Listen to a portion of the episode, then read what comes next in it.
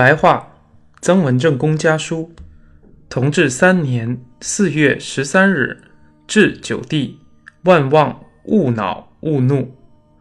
元帝左右，刚才听到常州客父、丹阳客父的喜信，正在高兴，而弟弟信中说肝病已经深重，痛苦的疾病已经形成，逢人便发怒，遇事便忧愁。读了之后。不胜焦急。今年以来，书册课程很多，读金陵迟迟没有攻下，军饷又奇缺，不如意的事情，不堪入耳的议论纷至沓来，我都温郁成疾。何况弟弟那么劳苦，比我胜过十倍，心血久亏几倍于为兄呢？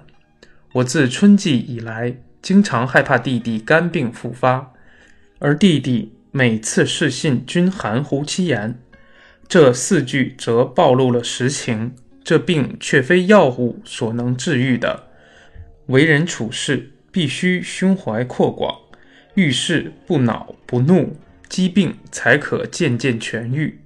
蝮蛇咬手，则壮士斩断其手，这才能以保全生命。我兄弟若要保全生命，应把恼怒当作蝮蛇看待，下决心戒恼怒，不可没有勇气自主自主。我一年来愧对老弟的事，只是调走程学启，有损阿弟；然而有损于家，却有益于国。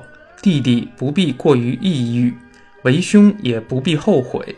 刚看到少权为程学启请序的书折，立言公允。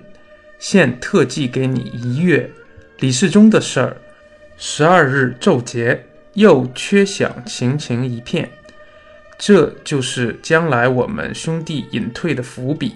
我的病假于四月二十五日满期，我想再续假，木友都劝我销假，不知你的意见如何？淮北票盐、客礼两项，每年共得八十万串。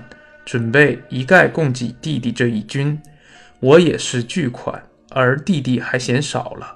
我在咸丰四、五、六、七、八、九等几年，从来没有一年收入过八十万串的。